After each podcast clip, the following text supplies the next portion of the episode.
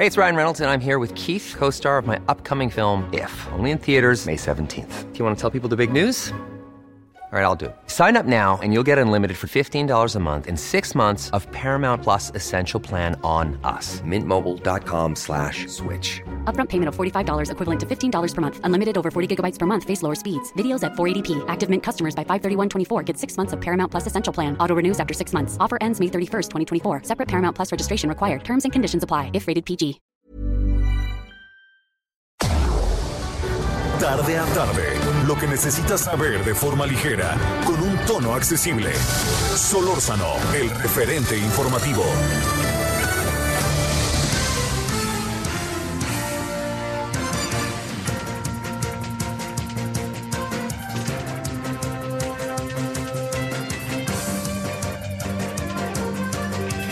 ¡16 horas! Nos anda cambiando la voz. 16 horas en la hora del centro. Gracias que nos acompañe. Estamos en Heraldo Radio 98.5 de FM. Su servidor Javier Solórzano, deseando que haya tenido buen fin de semana y buena mañana, mediodía de lunes. Ya, este, todavía hay tránsito, todavía hay, eh, más que tránsito, ¿no? Yo diría todavía hay tránsito, todavía hay movimiento. Eh, dice la jefa de gobierno que espera que, la información acabe por llegar a todo la ciudad. Yo creo, señora, con todo respeto, que, que debe haber llegado ya, ¿no? Pero bueno, yo creo que todos, en algunos casos, todo el mundo se anda haciendo el, como luego dicen, el liro liro.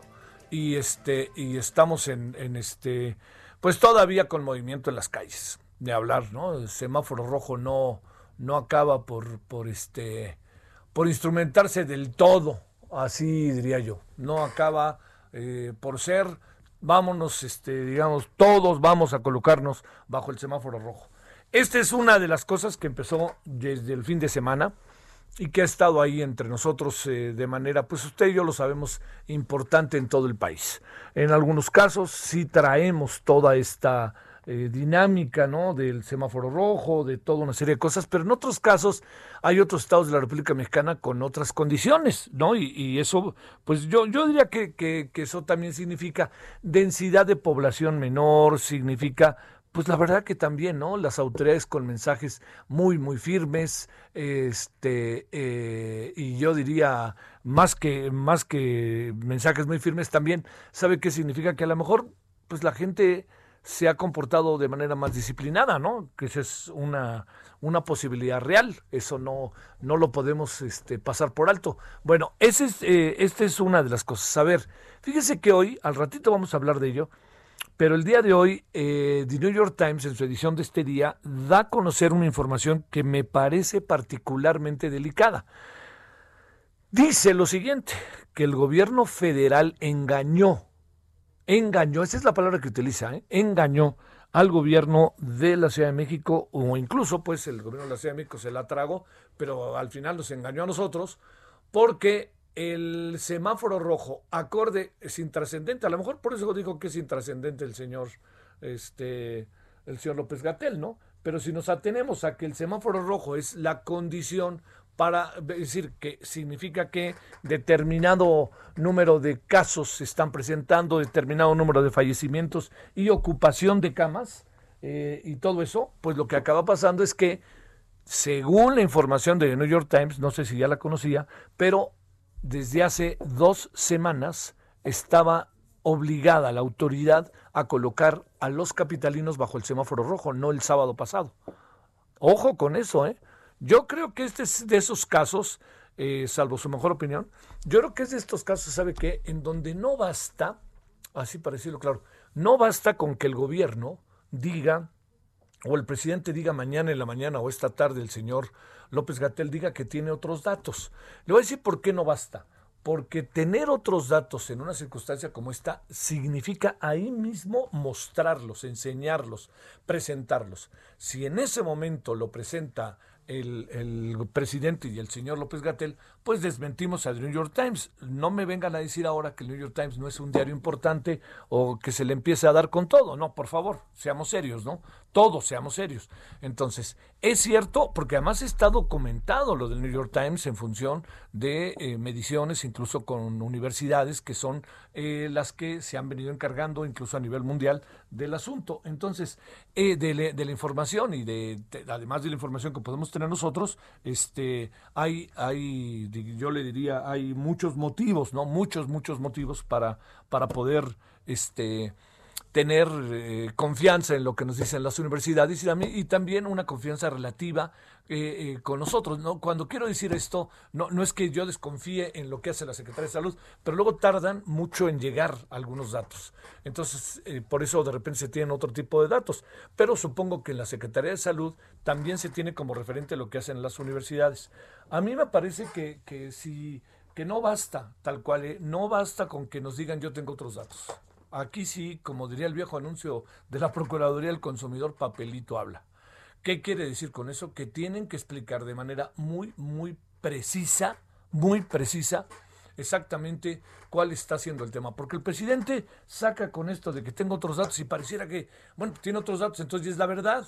Pero ¿dónde están los otros datos? Por ejemplo, mire, el millón de empresas, pequeñas y medianas industrias, que desaparecieron, Recuerda usted que se dijo con el informe del INEGI, el presidente dijo, no, no, yo tengo otros datos. ¿Dónde están los otros datos? O sea, muéstrenlos y no hay problema, hombre, caray. Este, digamos, este es el tiempo de la información, por eso tenemos, por eso se paga tanto, tanto, tanto dinero en los organismos que se dedican a medir las cosas, porque hoy la gobernabilidad de un país se da, es, se da de manera puntual, definitiva y precisa a través de la información que se tiene para poder diseñar las políticas públicas. O sea, uno no puede decir, bueno, desde mañana aquí voy a hacer esto. No, no, a ver, ahí, ahí donde está eso, ¿qué hay? Es un poco lo que nos está, nos puede acabar pasando con el tren Maya, ¿eh? Porque yo entiendo la importancia que el presidente le concede, pero también le quiero decir algo, ¿eh? Hay más inconformidad en la zona de la que se cree, mucho más. Entonces, ¿qué es, ¿cuál es la información? Voy a hacer una consulta y a ver cómo le hago la consulta y colorín colorado. no va por ahí, no va por ahí.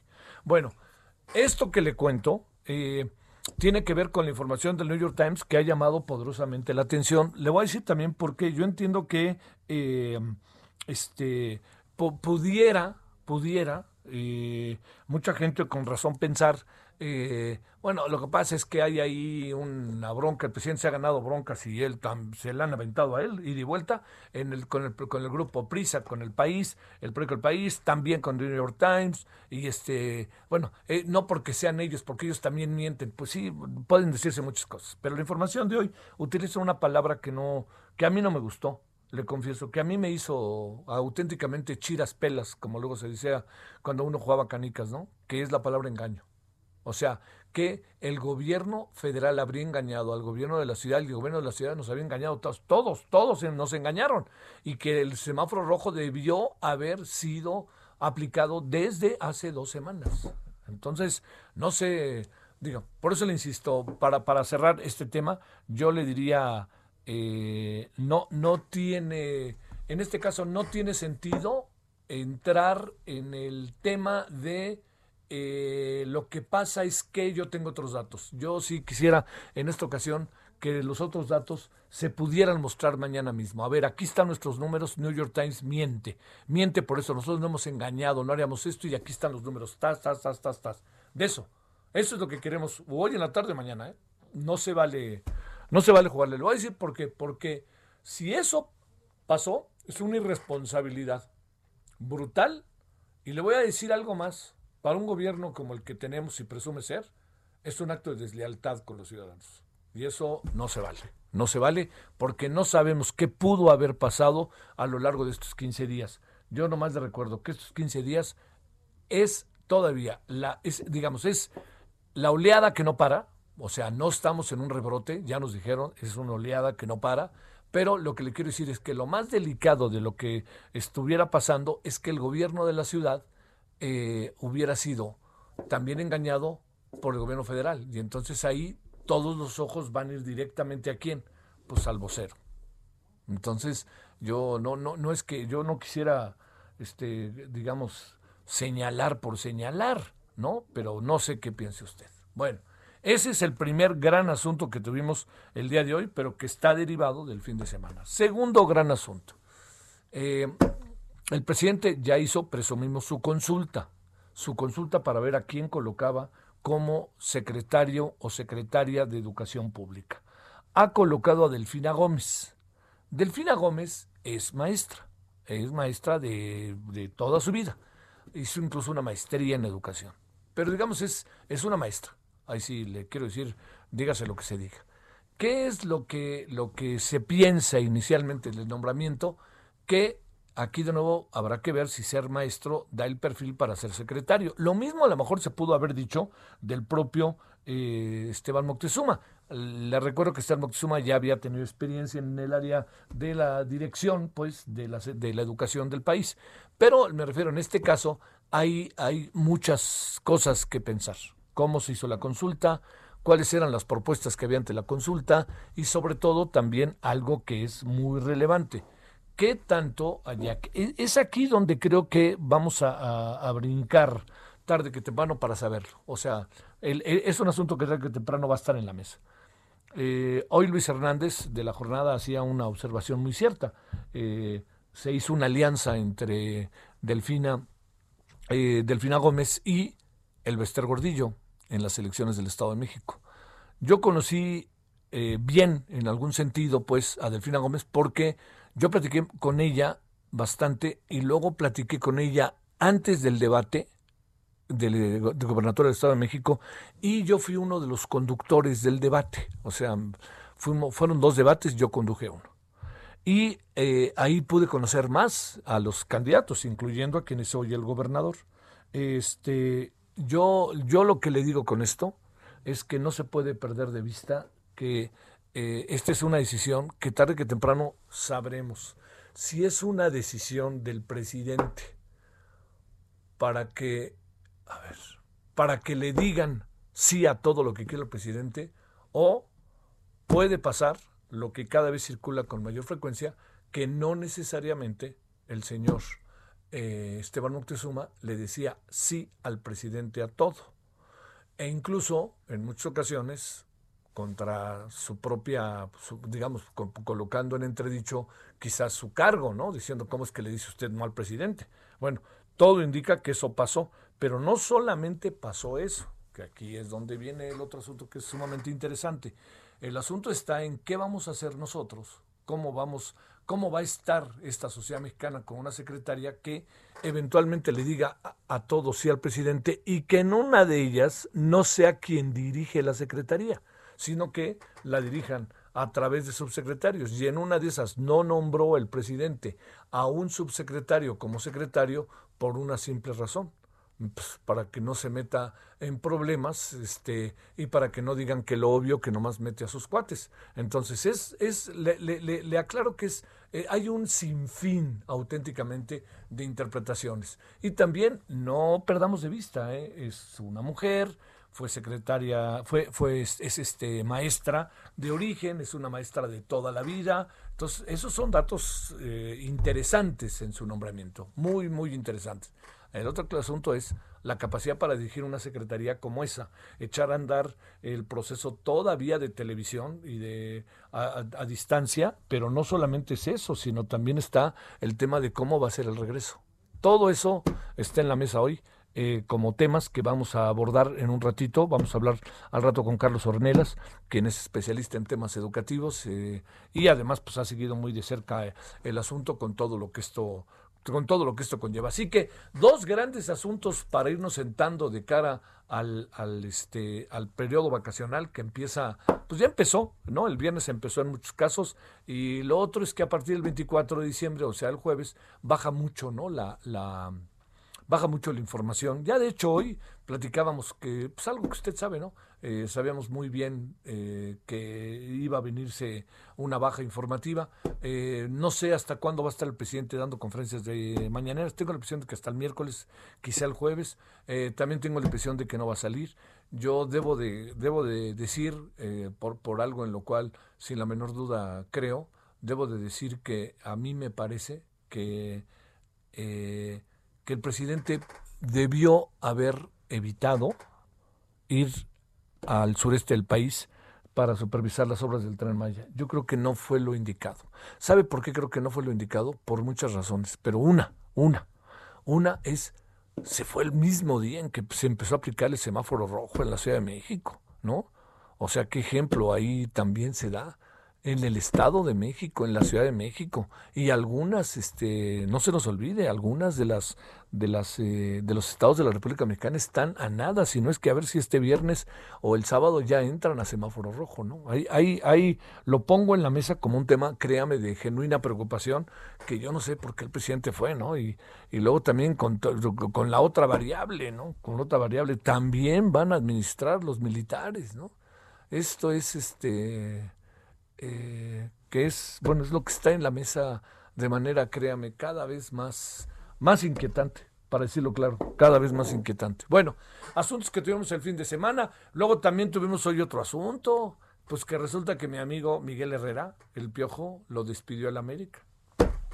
Bueno, yo sé que a usted le puede importar poco mucho el fútbol. He leído de todo. Yo ya tuve comunicación con Miguel, al que yo respeto. Este, eh, el tema de la disciplina en la vida es muy importante y más en un entrenador, porque además creo que le echaron varios partidos eh, eh, por la bronca el sábado. Segundo, este, Carlos Vela no tiene por qué andar gritando lo que grite, es buenísimo, es buenísimo a nivel mundial. A ver, yo le voy a decir que creo con lo futbolero que con lo futbolero que soy, que no es que sepa de fútbol. Yo creo que Carlos Vela, sin exagerar en mi opinión, está abajo de Messi y de Cristiano Ronaldo, abajo. Yo creo que está como este cuate que juega en el Liverpool, el, creo que es de Egipto, ¿no? Este, ¿cómo se llama? Salah. Salah. Yo creo que está en ese nivel. Es impresionante el tipo, ¿eh? Y además, pues con la otra cosa que no le gusta el fútbol, sino le gusta más bien el básquetbol y otros deportes, pero juega. Pero ¿qué necesidad tiene decir, ahí tienen, ¿no? Cuando metió un gol. ¿Qué necesidad? ¿Qué, pues, qué, qué, qué o qué?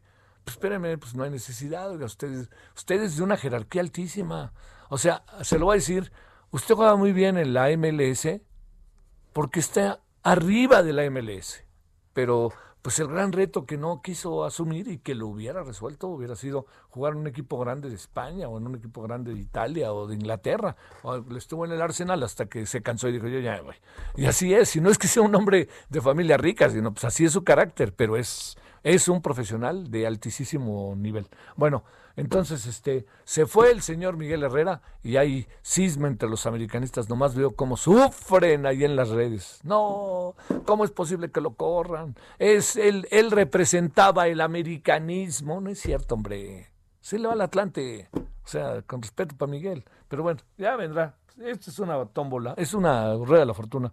A ver a quién trae el América. Bueno, esto es lo que tenemos. Eh, hoy como grandes temas, insistiéndole que ha bajado considerablemente la información, pero le digo, por favor, por más vueltas que le demos, por más vueltas que le demos, nuestro siguiente paso y nuestro paso, bueno, perdón, el paso que no debemos de perder es el tema que tiene que ver con la pandemia, porque además al ratitito vamos a hablar con la queridísima Susana López Charretón para que nos diga qué es esto de que apareció otra este otro que el virus se, se este, bueno que está eh, en la Gran Bretaña está el Reino Unido la isla está cerrada cerrada por la cepa que hoy se habla del COVID una nueva cepa del COVID que está pues ya se metió ahí a la Gran Bretaña las primeras informaciones que se tienen es que no es mucho más grave que la otra y que tiene características como la otra para que usted no lo, no lo pierda, ¿no? Por ningún motivo de vista. Bueno, este, eh, esto es lo que tenemos y si le parece, vámonos con algunos de los asuntos del día. Ahora son las 16 con 18 en la hora del centro. Solórzano, el referente informativo.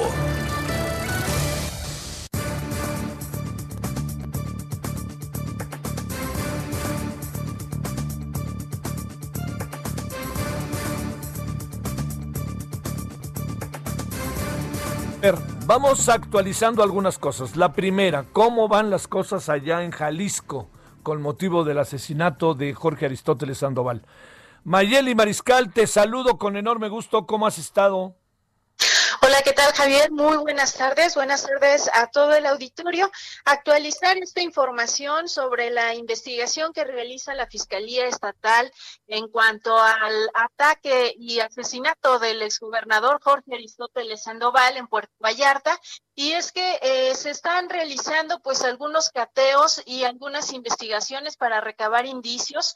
Comentar que el fiscal Gerardo Octavio Solís Gómez confirmó que al exterior del bar se encontraron ya casquillos, casquillos de armas de peso calibre.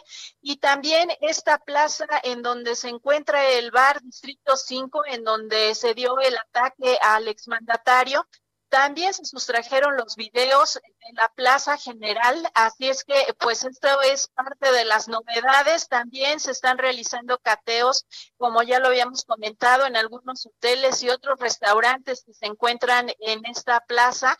Y se está eh, pues también, eh, repito, interrogando, ya van más de 20 personas entre comensales, trabajadores del propio bar y eh, pues equipo o cuerpo de seguridad de este negocio quienes están aportando eh, su versión de los hechos.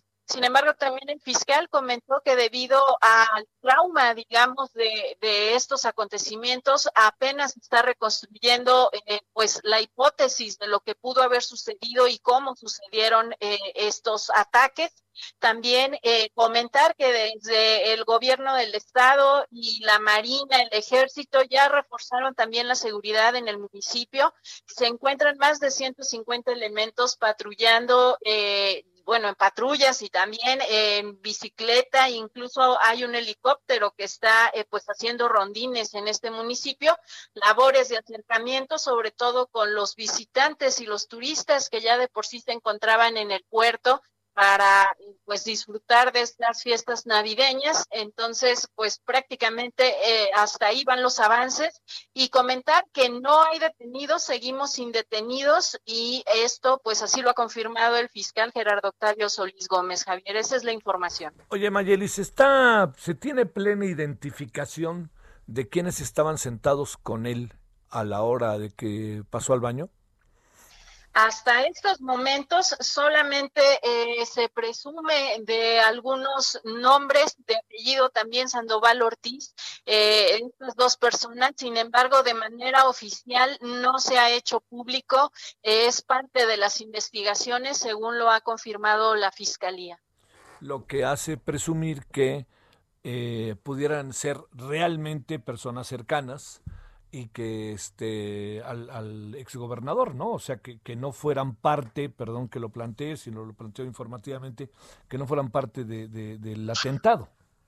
Así es, eh, pues eran conocidos del exmandatario, sí, sí, sí. por supuesto, desde las 10 de la noche que él arribó a este bar, se encontraban eh, pues eh, platicando, digamos, conviviendo como la mayoría de los comensales y pues hasta estos momentos no hay una línea de investigación, al menos oficialmente eh, planteada como tal.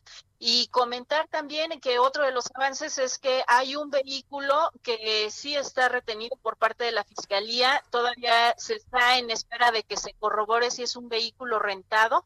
Este es un vehículo que se encontraba estacionado afuera del bar y eh, pues las investigaciones también. Esperemos que la Fiscalía eh, de manera pronta nos dé un poco más de información al respecto.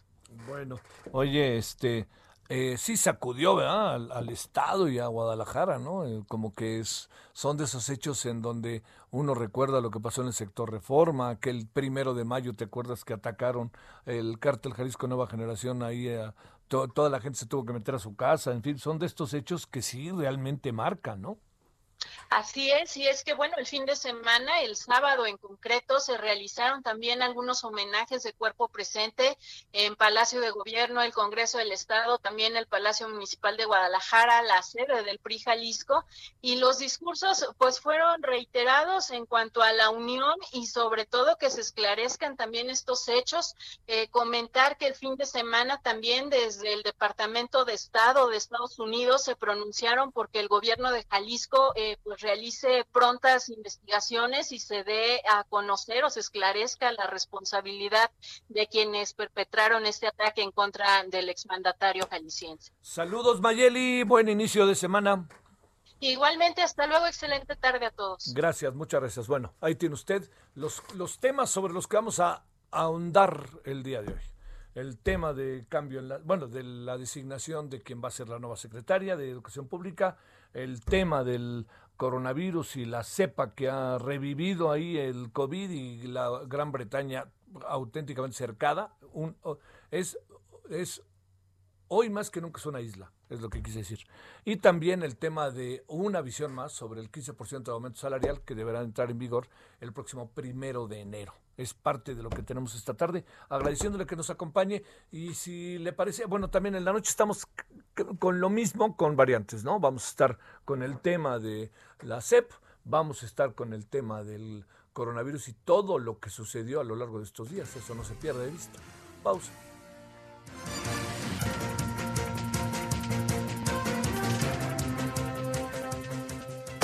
El referente informativo regresa luego de una pausa. Estamos de regreso con el referente informativo.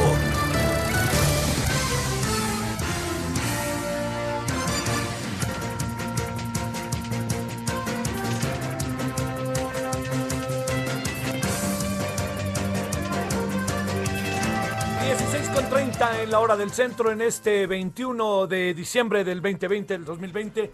Eh, bueno, ya hay eh, designación. La clave es este. A ver, el presidente dijo que en marzo no vaya a ser que el presidente cambie de idea y diga, perdóneme, no marzo, vámonos el 15 de enero o el 10 de enero, porque hasta donde se sabe, pues la Secretaría de Educación Pública está en un proceso eh, internamente ahorita de, eh, pues, este, ahora sí que cerrar la casa, ¿no? Dar un informe, mostrar, pues tienen que ver y cómo le entregan a la, a la, a la nueva secretaria la casa, ¿no? Y hay que entregarla limpia, pulcra, transparente, espero. Y este, aunque bueno, el principal problema también que va a enfrentar la nueva secretaria es el presupuesto, ¿eh? No hay lana y ya se sabe que no va a haber lana, así de fácil. Este, bueno, esta es una de las eh, eh, de, las partes. Eh, híjole, yo, yo le diría eh, dentro de las cosas que hay eh, de nombramiento, la verdad que mm, a mí sí me sorprendió un poco, ¿no? Pero, pero bueno, no, no, ya, ya hablaremos del tema ahorita, si le parece. ¿Cómo se dieron las cosas para luego hablar de ya las cosas dadas o hechas, ¿no? Ya los escenarios cumplidos, ya están establecidos. Francisco Nieto, ¿qué fue lo que pasó? Cuéntanos, muy buenos días. ¿Qué tal? Eh, muy buenos días, eh, Javier. Pues sí, hoy en la mañanera el presidente Andrés Manuel López Obrador anunció que Delfina Gómez será la nueva titular de la Secretaría de Educación Pública en sustitución de Esteban eh, Moctezuma Barragán, quien será el embajador de México en los Estados Unidos. Eh, explicó que la mexiquense tiene una formación de maestra de primaria por lo que celebró que sea la primera mujer docente de ese nivel básico educativo, la responsable de la dependencia federal. Eh, explicó que eh, pues ella es eh, fue presidenta municipal de Texcoco, fue diputada, fue senadora y actualmente es pues la superdelegada, la responsable de los programas sociales en el Estado de México y pues ahora le tocará trabajar en el regreso a clases eh, pues suspendido por eh, eh, temporalmente por la pandemia de COVID-19. El presidente pues explicó que con esta designación ya son nueve el número de mujeres en su gabinete y recordó a cada una de las mujeres que están como principales eh, colaboradores. Hay que recordar que la semana pasada el presidente anunció que Esteban Moctezuma sería el embajador en los Estados Unidos y esto ante la decisión de la jubilación anticipada de la embajadora Marta Bárcenas y bueno pues como tú dices hay que ver eh, cómo llega Delfina Gómez a la a la SEP pues como también ya se explicó no hay el presupuesto suficiente y bueno pues tendrá que mantener el diálogo permanente con los dos magisterios la CENTE y con la coordinadora de maestros que seguramente estarán pues ahí presionando como siempre para que eh, obtengan eh, algún tipo de beneficios. Javier, por eso fue lo más importante de lo que sucedió el día de hoy en la mañanera. Bueno, este sorprendió un poco, ¿no? Sí, las redes sociales están eh, pues explicando, más bien están manifestando su postura de que pues no es no basta con ser maestra de primaria para ser secretaria de educación eh, pública, pero al presidente pues sí le consideró suficiente para poner a la maestra de Texcoco al frente de la SEP, Javier. Muchas gracias, buenas tardes. Buenas tardes. Gracias, Francisco Nieto. Pues mire, ahora sí que ser superdelegado asegura futuro, ¿no? O sea, es candidato a gobernador o gobernadora o se es secretario de Educación Pública. A ver, cómo interpretar, cómo ver las cosas. Carlos Ornelas, especialista en temas educativos y además profesor investigador de la Universidad Autónoma Metropolitana. Carlos, ¿cómo has estado ya de vacaciones, verdad? Pues uh, dando eh, en, vacaciones igual que antes, aquí sentadito frente, a, la máquina. Sí. Oye. tratando de sacar pendientes. ¿Cómo estás? Pues este, a ver, ¿cómo, cómo ves este nombramiento? ¿Qué es, las cosas, ¿Qué es lo que deberíamos de ver? Salió que en la elección pasada en el Estado de México se alió con la maestra, este, este, empiezas a verse que Esteban Moctezuma muy a gusto en el cargo ya no estaba, en fin, a ver, ¿qué has leído, Carlos? ¿Qué ves de todo esto? Es, bueno, el, el presidente dijo que iba a consultar, quién sabe con quién consultaría, y designó a alguien que, que tiene la característica de lealtad a ciegas pero no es tan, ah, bueno, habrá que concederle el beneficio de la duda, conoce el sistema por dentro, conoce las entrañas, tiene contacto con todas las corrientes de sindicales.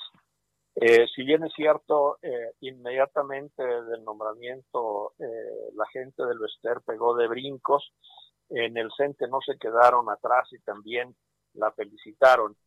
La coordinadora, que ella es cercana a la coordinadora, no es miembro, pero es cercana a la coordinadora, ha trabajado mucho con los maestros disidentes en, su área.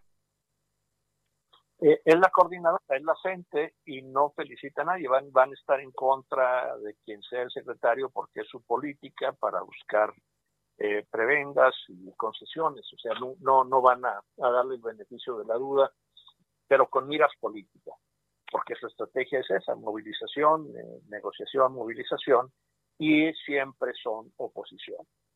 Además, bueno, en sus estatutos, pues, en Oaxaca al menos que sí tienen los principios rectores, es que no militan en ningún partido político oficialmente, pero son ahorita muy aliados, están aliados y los va a recibir el presidente pronto otra vez de nuevo, la decimotercera vez.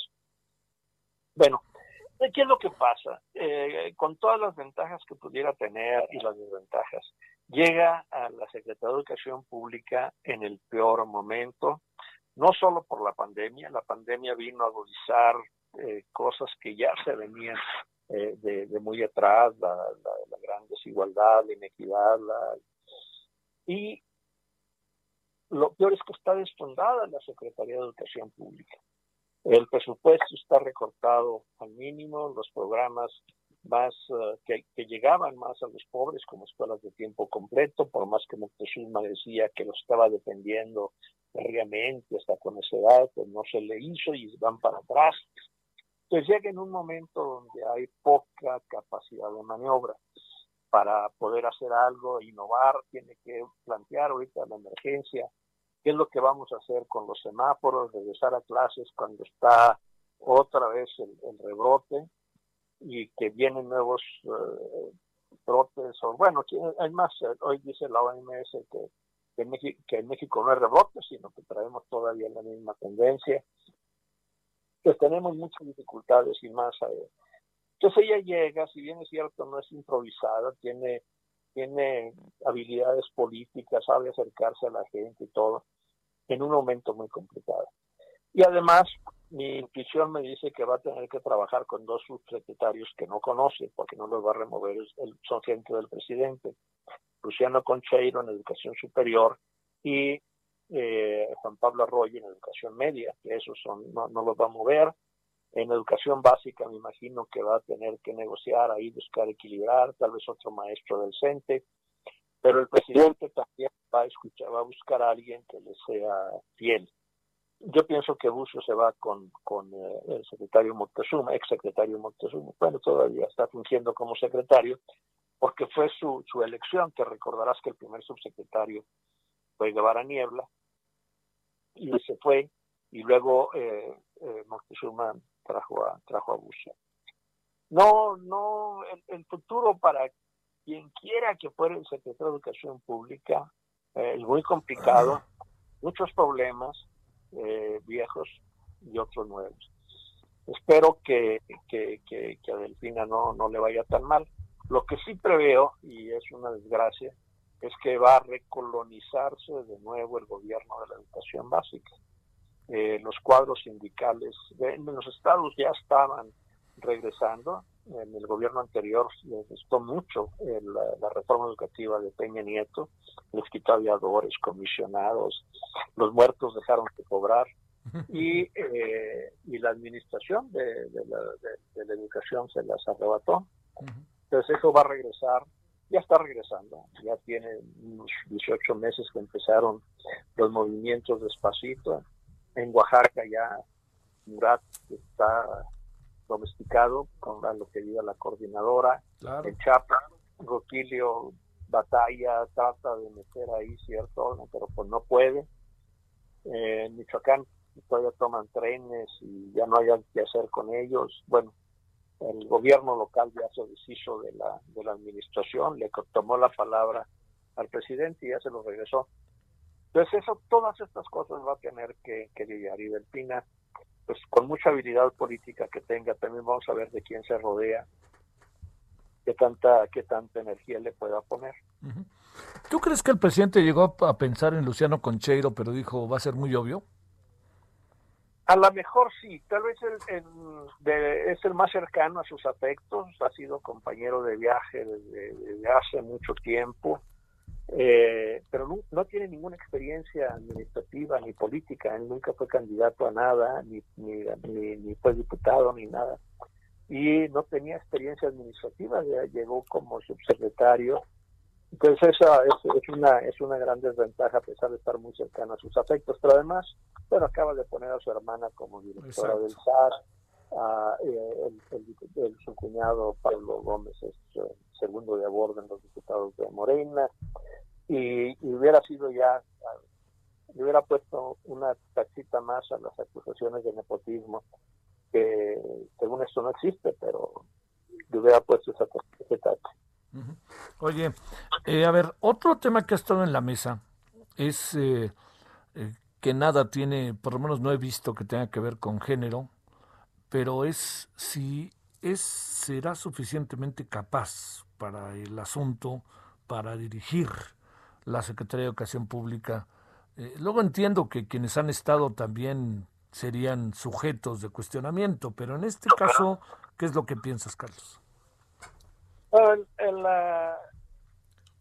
me imagino que, bueno, desde mi perspectiva, que sea hombre o sea mujer, eh, no, no implica una gran diferencia en el desempeño, en, su, en su hacer, sino lo que desempeña, su habilidad política, la forma de conducir, la, no, no, no, no porque sea mujer la va a hacer mejor o la va a hacer peor. Eh, son las condiciones, el contexto donde están, las habilidades que tenga. Y, pero pues, esta cosa que, que ahorita, al igual que todos los miembros del gabinete, eh, son invisibles. El menos invisible era, eh, bueno, es Ebrard y Moctezuma y luego vamos a, va, a ser, mi intuición me dice que va a hablar lo menos posible, que va a estar eh, muy calladita, haciendo labor de, de Y al igual que los otros secretarios, pues va a parecer lo menos posible. La secretaria de Gobernación debería estar en la palestra todos los días con las broncas que tenemos en el país y no está.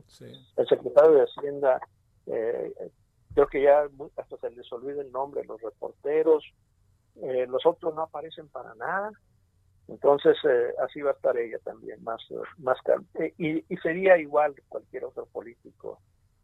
Eh, Moctezuma, bueno, lo traía por, por vocación, porque traía su idea de que, que había que, que, hacerla, pero pues ya. Yo pienso que no, que no, que no va a cambiar mucho y lo bien o lo mal que haga no es porque sea mujer o porque es, no, preciso que yo decía que los cuestionamientos no los veo por parte de la cuestión de género, sino de su ah. capacidad, si ella es capaz. No, no, no por la cuestión de género, es lo que he leído, ¿no? no, es la cuestión de género, sino es la capacidad que pueda tener para dirigir la Secretaría. Sí. Bueno, he habido eh, casos en que gente que llega, eh, el, más extremo es cuando la primera vez que llegó Torres Bodet a la, a la Secretaría de Educación Pública en el, en el 43, que pudo unificar al CENTE, que nosotros no habíamos, políticos profesionales, generales y todo, no, no habían podido. Y llega él con maneras muy suaves y poeta y haciendo discursos y lo, lo hizo y lo hizo muy bien y más en, en cuando le tocó la vuelta completa con, con López Mateos. Sí. Eh, bueno, pero ahí sí ya era político profesional, ya había sido director general de la UNESCO, nunca fue de, elección, no tuvo ningún puesto de elección, pero eh, una, una, una visión política muy clara y una habilidad para, para relacionarse con la gente. Tenía amigos intelectuales y, y gente eh, en todas partes que, que, se llevaba bien con. Entonces era, y no tenía antecedente era, era más o menos, era un poquito más joven que lo que es ahorita Delfina cuando llegó. Pero yo, yo no le veo eso como una limitante. Mira, eh, Solana, Solana llegó con, bueno, otros que llegan con mucha experiencia política, Muñoz Ledo, eh, pues apenas aguantó un poquito más de un año. Sí. Sí, sí, sí. Bueno, pues este, eh, eso eh, también parece que, que, ¿te acuerdas que el presidente había dicho que era para marzo el asunto? Pero es probable que sea antes, por lo que estoy empezando ahí medio a intuir y ver en los movimientos que está haciendo la SEP, porque además yo diría que desde ya se tiene que integrar, ¿no? Acompañar en toda esta etapa final al secretario de Educación Pública Delfina para que pueda rápidamente, ¿no? Este, ahora sí que un curso de inmersión, como dicen en la UAM, rapidito, rapidito en la SEP, ¿no? Sí. Pues creo que dijo en la mañana, en la mañanera, no, no estoy muy seguro, ya, son tantas cosas las de hoy, pero dijo que, a fin de año ya iba a estar ella despachando. Fíjate, entonces quiere decir que están pensando que el primero de enero Esteban ya esté fuera, ¿no? O, si no, el primero de enero, primeros días de enero, ¿no?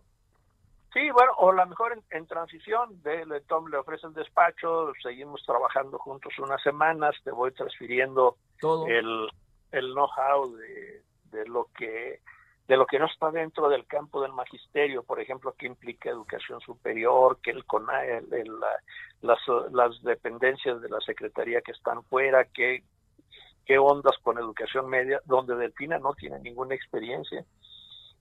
Pero ni en, superior ni en media, ¿verdad? Sí, sí, sí. Entonces, eh, el, uh, y también eh, conocer a los subsecretarios, eh, ponerse de acuerdo con ellos en, eh, en las líneas generales.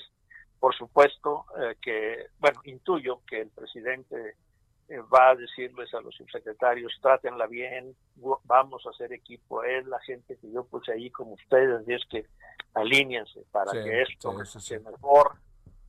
Y, pero, y finalmente al presidente no le interesa la educación no sé si te has dado cuenta que cuando habla de educación, no habla de educación, habla de becas, de transferencia de dinero a las escuelas, de, de los maestros que, que, ya no hacen paros, aunque se han hecho paros, que, que ya no que empezaron a tiempo pero no ha dicho nada significativo ni cuando firmó la iniciativa de, reformas al artículo tercero, el, el 12 de diciembre del 18, nada edificante sobre la educación. No sabemos qué es lo que piensa sobre el aprendizaje de los niños, sobre, eh, sobre, sobre la concepción de la educación como derecho humano, las habilidades, nada. Ya ha tenido oportunidades de sobra para hacerlo, pero que no le interesa. Sí, así de fácil, así de fácil. Bueno, oye, eh, ¿lanzas un, este, un pronóstico de lo que pasa? ¿De lo que, de lo que vaya a pasar? Bueno, los uh, va a haber cambios de personal en la Subsecretaría de Educación Básica, es donde va, donde se va a notar más el desempeño. El artificio que creó eh, Esteban Moctezuma de la nueva escuela mexicana va a desaparecer porque no tiene ninguna ciudad institucional. Eh, Delfina me imagino que sí va a armar su propio su propia uh, parafernalia uh, discursiva más cercana sin, sin, elogiar tanto excesivamente a los maestros, pero más, más cercana al, hacer de los, de los docentes. Es donde va a estar su, su trabajo principal, donde más se va a poder notar. Y creo que en educación superior y en media va a depender mucho de los subsecretarios. El, vamos a ver a quién va a la oficialía mayor. Si llega también un maestro, entonces sí, ponte, hay, habría que hacer las, habría que santiguarse porque... Podría quedarse el actual oficial mayor, ¿no imaginas? este Porque ese lo puso el presidente, ¿no? Eh, más, eh, yo pienso que, que, que sí, pero es, el oficial mayor siempre es la persona que tiene que tener un contacto más directo porque es la administración, es donde están los tejes y manejes, muy cercano al, al, secretario. Tal vez lo puso el presidente, pero por sugerencia de, Esteban Moctezuma. Es más, el primero. Eh, Esteban le, no, no, no, se hallaba muy bien, en creo que se el nombre, y lo, lo, lo hizo a un lado y ya llegó el sustituto. Bueno, pues este, Carlos Ornelas, que tengas buenas fiestas estos días y pues sí, lo que viene es eh, todo un enigma que acabará pasando. Pero bueno, pues ya tenemos nueva secretaria de Educación Pública. Gracias, Carlos. Un abrazo, mi amigo. También felicidades. Pásatela bien. Cuídate mucho. Tú también, por favor. Gracias. bueno, a ver qué acaba pasando. Pero bueno, mire, hay, hay una gran, gran cantidad de variantes. Eso es lo primero que hay que poner ahí la variante que tiene que ver con eh, este que de cualquier manera es probable que el señor Esteban Moctezuma también haya dicho hasta aquí, ¿no? Segundo, ¿quién quiere el presidente para que dirija la CEP? Alguien que le diga que sí, alguien que qué. Esa es eh, una pregunta que no es tan fácil de responder porque está solo en el ámbito del Ejecutivo. Pero todo eso que le digo junto con otros asuntos que se están dando, pues son los que dan el, entorno y el derrotero de eh, lo que está de lo que está sucediendo en la Secretaría de Educación Pública y de los de los motivos del presidente para nombrarlo. Así de fácil no para nombrar a, a una persona u otra. Bueno yo insisto es una maestra de toda la vida Delfina. La gran pregunta es si esto le da capacidad o no. Me parece que hay algo importantísimo de lo que dijo Carlos Ornelas. Caray, merece el beneficio de la duda, más que estado en el magisterio. La clave del asunto está en cómo se va a entender ahí con los leones y cómo se va a entender con los que están, de los subsecretarios. Quizás uno se vaya, pero los otros dos ahí van a estar y uno de ellos tiene la llave de la puerta de Palacio Nacional con el presidente, que es Luciano Conchero. Entonces vamos a ver ahí qué acaba pasando. Lo importante al final, pues usted y yo supongo que lo sabemos, es lo que sucede con el tema de la de la educación. A ver, antes de, continuar, nomás quería decirle lo siguiente. La señora, como era de imaginar, Claudia Sheinbaum acaba de decir que es falso lo publicado por The New York Times. Las razones que da es... Eh, nunca se falseó ningún número, acusó al periódico de hacer un esquema de confrontación, bueno, lo que importa es la respuesta, que es falso lo que se plantea, tan es así que nosotros le entregamos a la reportera el correo electrónico del día 4 de diciembre, en donde se establecía que para los siguientes 15 días estábamos en semáforo anaranjado. Están buscando un esquema de confrontación. No entraría en polémica con el medio, comentó que no hay ningún dato falso, pues bueno, pero que le hayan entregado la información no significa que la información era la información precisa, que eso es lo que plantea el New York Times demos algunos días, demos algunas horas, no días, al respecto. Vámonos contigo, Manuel Durán, ¿cómo estás?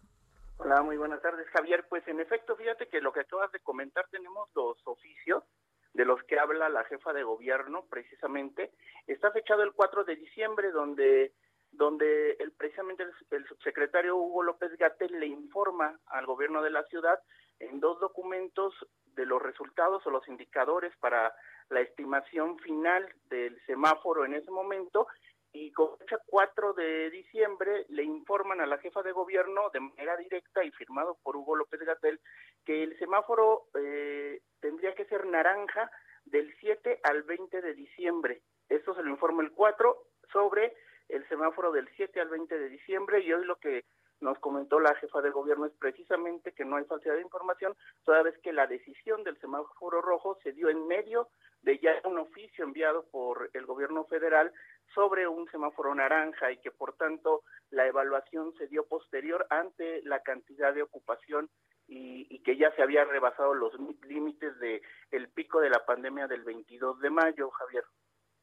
Oye, eh, eh, el asunto está en si la información que le dieron a la jefa de gobierno es la información precisa, ¿no? Ese es ahí donde está el asunto. No se niega que haya llegado la información el 4 de diciembre, sino la información que le dieron a, al gobierno de la ciudad. Es ahí donde está la bronca.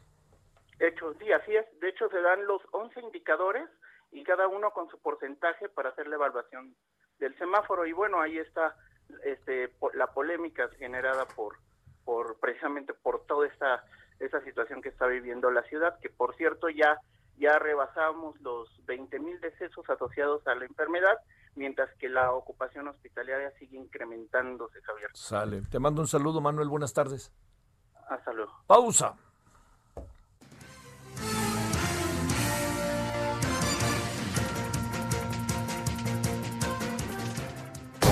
El referente informativo regresa luego de una pausa.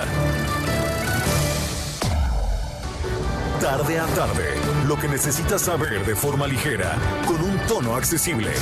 Solórzano, el referente informativo.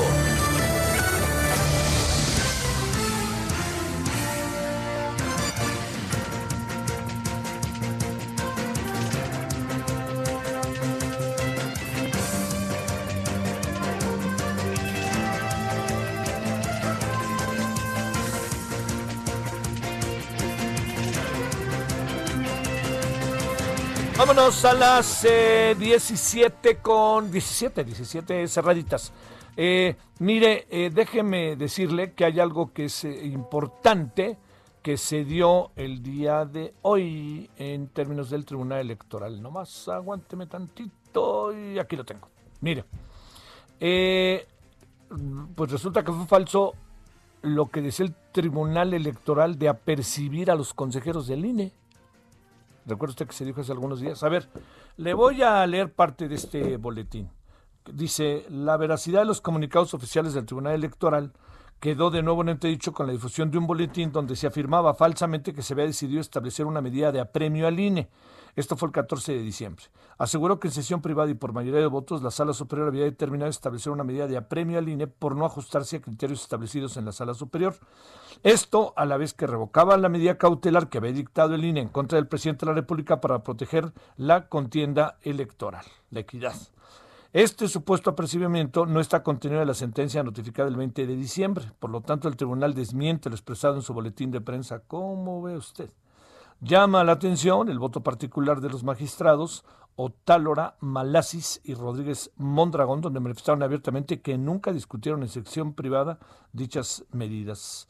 Eh, tras la impugnación por parte de la Consejería Jurídica de la Presidencia de la República, el Tribunal Electoral revocó las medidas del INE. Bueno, eso fue lo que pasó al final. Bueno, ¿cómo ve? Ahí estamos en esto, que una y otra y otra vez hay dificultades entre el INE y el Tribunal Electoral eh, del Poder Judicial de la Federación. Bueno, vámonos a las 17 con 12 en el centro. ¿Dónde andas, mi querido Daniel Magaña? Muy buenas tardes. ¿Qué tal? Eh, muy buenas tardes. Eh, pues nos ubicamos aquí en la zona del Escuadrón de Rescate de Urgencias Médicas. Fíjate que el día de hoy el Escuadrón de Rescate de Urgencias Médicas pues eh, solicitó precisamente ya este, al tener un alto índice pues de, traslados debido a COVID en la Ciudad de México que pues se regionalizara los servicios. ¿Y de qué se trata esto? Fíjate que, bueno, pues se fueron trasladados algunos de, los servicios de ambulancias, pues lo realizará el pues las ambulancias del Instituto Mexicano del Seguro Social en las alcaldías Álvaro Obregón, Magdalena Contreras, Tlalpan, Xochimilco, Milpalta, en las que prestan el servicio al ISTE, lo harán en la alcaldía de Tláhuac, el ERUM seguirá cubriendo los servicios en Cuauhtémoc, Coyoacán y Iztapalapa, y bueno, el Centro Regulador eh, de Urgencias Médicas en Venustiano Carranza e Iztacalco, y finalmente la Cruz Roja en la alcaldía Gustavo Amadeo. Esto ah, debido a que ya no se daban abasto el personal médico de que pertenece a la Secretaría de Seguridad Ciudadana para, bueno, pues brindar todos los servicios de calidad, por lo que decidieron pues regionalizar estos servicios aquí en la capital del país. También te comento que el día de hoy, bueno, empezaron a aplicarse pues las pruebas rápidas a diferentes sectores de la Secretaría de Seguridad Ciudadana, pero precisamente para alcanzar la meta de las 20 mil eh, muestras o las 20 mil pruebas diarias que la jefa de gobierno pues había comprometido a realizar y pues de alguna manera paliar los efectos pues de este pues segundo confinamiento y de esta pues epidemia, este semáforo rojo aquí en la en la en la Ciudad de México. Ese es el reporte. Muy buenas tardes. ¿Qué pasa con los kioscos llenos, no, Daniel?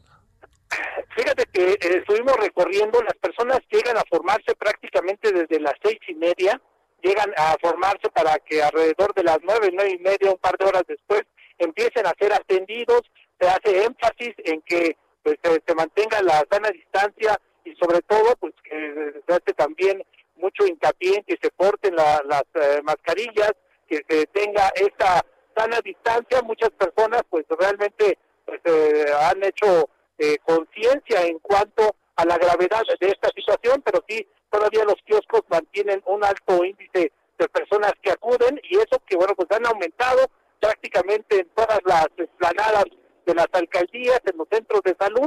Ahora la propia policía capitalina tendrá pues tanto en la, sede que se ubica en la calle de Liverpool, en el sector de Valbuena y también en el sector de Cuapa, algunos otros kioscos para pues aminorar la cantidad de personas que se reúnen sobre todo en la mañana, para poder acceder a esas pruebas rápidas que, bueno, pues viene realizando el gobierno de la Ciudad de México. Muchas gracias, Daniel. Buenas tardes. Muy buenas tardes. Gracias, Daniel. Gracias. Bueno, ahí tiene usted esto de que estamos, eh, hay cada vez una mayor conciencia. Todavía hay personas que habría que tratar de cómo hacerles ver, ¿no? De buscar de una y otra y otra manera hacerles ver la gravedad del asunto, ¿no? Y que no anden pensando que, que el asunto no es tan delicado como realmente lo es. Este es uno de los de los temas, sí le digo que que, verdaderamente nos están abrumando, ¿no? O sea, que hubiera eventualmente gente que diga, no, no está pasando nada, eso no es cierto, cosas de ese tipo, pues claro que está pasando, hombre, por Dios. La clave del asunto está en cómo le hacemos para poder enfrentar el tiempo que, se nos, que, que estamos viviendo, porque en la medida en que esto avanza, el asunto es cada vez, se lo digo, y yo creo que no estamos diciéndole nada que usted no conozca, es cada vez más delicado, ¿eh? Cada vez, no hay, no hay medias tintas en esto, ¿eh? Y cada vez más delicado significa vida o muerte tal cual, así, absolutamente se lo digo. Es vida o muerte en función de lo que está pasando con el, con el tema de, del COVID, del coronavirus y el papel que, que los ciudadanos estamos jugando. Yo creo, como el otro día decía Laurita bien la Jiménez Fibiel, la de la, la de la UNAM, la investigadora de la UNAM, que uno sabe bien que hay cosas que nosotros estamos haciendo que no debiéramos hacer, ¿no? Pero no solamente está ahí el asunto. El asunto va más allá, va más allá de, va, más allá de ello, ¿no? Bueno, a ver, vámonos eh, otra mirada más, querido Carlos Navarro, cuéntanos, eh, seguimos dándole allá a la calle o qué pasa, adelante.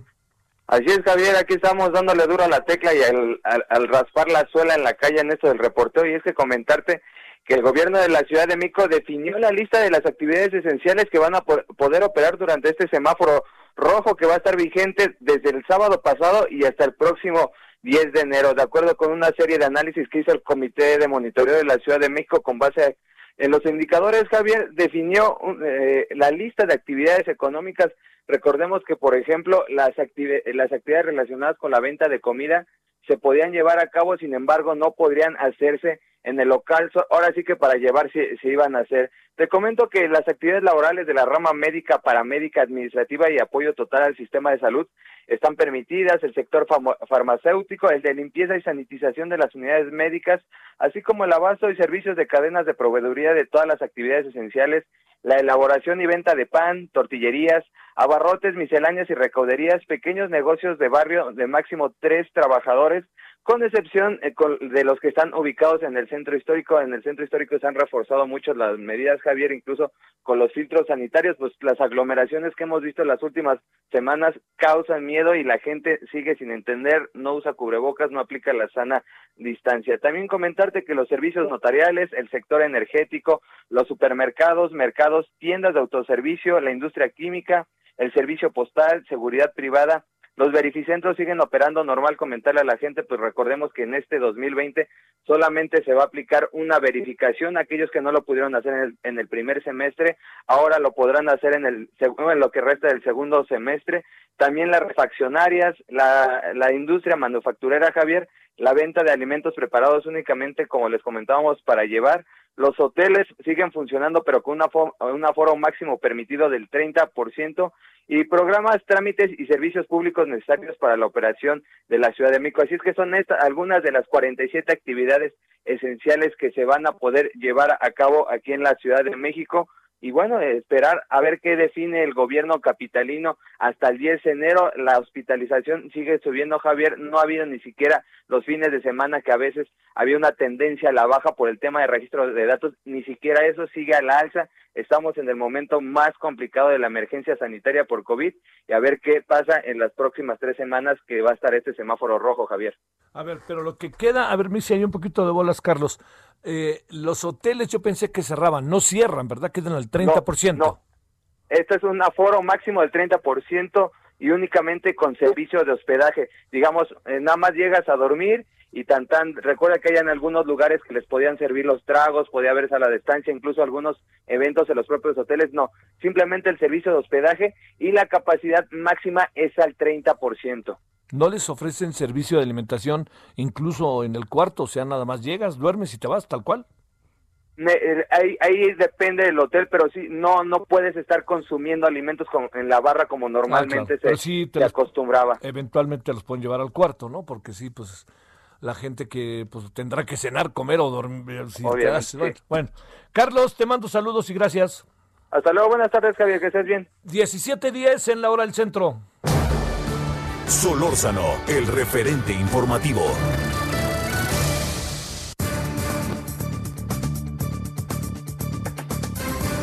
Bueno, este, esto puede ser lo que viene interesante, mire. Susana López Charretón es viróloga especializada en rotavirus y divulgadora de temas virológicos y miembro ya del Colegio Nacional, que yo me quedé callado. Susana, te felicito, doctora, ¿cómo estás? Perdóname. Hola, ¿cómo estás? Bien, bien, gracias. En verdad, felicidades, ¿eh? Muchísimas gracias. Todavía no soy miembro, soy miembro electo. Electo, bueno, bueno, ya es. Ahora sí, si tú me permites, con todo y pandemia ya llegará el día. sí, así, Oye, a ver, primero, eh, ¿has estado al tanto de este artículo hoy de The New York Times de que hubiera engañado el gobierno federal al gobierno de la ciudad para alargar eh, al máximo un matiz más del color naranja? ¿Pero crees que eso puede pasar o no? ¿Tienes alguna información al respecto, Susana? No, yo, yo, yo creo que es muy fácil eh, hacer este tipo de notas porque no hay manera de demostrar eso, ¿no? La realidad es que yo creo que se han contemplado muchísimos factores y la cosa se ha puesto horrible, pero es justamente, eh, bueno, algo que esperábamos, pero no creo que sea una manipulación tan descarada. O sea, la verdad es que creo que es muy fácil hacer este tipo de notas alarmistas y pues caemos caemos fácil, ¿no? Bueno, además porque este la palabra que utilizan este es engaño. No, sí es es yo creo que no no no es justo. No lo ves, no lo ves, ese tipo de no. Ahora, este sí tienen que demostrar, salvo tu mejor opinión, eh, doctora, tienen que mostrar exactamente lo contrario, porque hoy, hoy mostraron una parte que también deja dudas. El, este es el informe que nos mandó este, dice la jefa de gobierno, el gobierno federal. La clave del asunto es que todo inicia en la información del gobierno federal. Sí, sí, pero pues bueno, yo creo que démosles el beneficio de la duda, porque yo creo que es una cosa muy injusta hablar así. Sí, sí, sí, sí. Además, espérame, como sea, te diría, doctora, es este o sea, no, no porque sea el New York Times ya tienen la razón, ¿no? También eso habrá que verlo, ¿no? A ver, eh, ¿de qué tamaño, de qué, bueno, nos habías dicho, debo de reconocer, este, Susana, hace algunas semanas, meses quizás, que podría surgir una nueva cepa del COVID y todo indica que ya apareció, ¿verdad? Mira, no es una nueva cepa, una nueva cepa es cuando el virus es, es un virus tan diferente que lo podemos distinguir por los síntomas que causa o porque es realmente tan diferente que ni siquiera los anticuerpos contra uno reconocen al otro. En este caso, como hemos hablado ya, los virus normalmente varían mucho, mutan mucho. Ese está en la naturaleza de los virus. Todos los virus mutan mucho para adaptarse a distintas circunstancias, digamos. En este caso apareció una variante que es diferente y parece ser que, que, está predominando ahora en Reino Unido. Y entonces causó la alarma pensando que esta es más transmisible o más violenta. Y eso no parece ser el caso, no está demostrado. Ahora, yo creo que también aquí hay un factor que confunde. Y es que en un lugar en el que están secuenciando muchos genomas de virus empiezas a ver muchas variantes.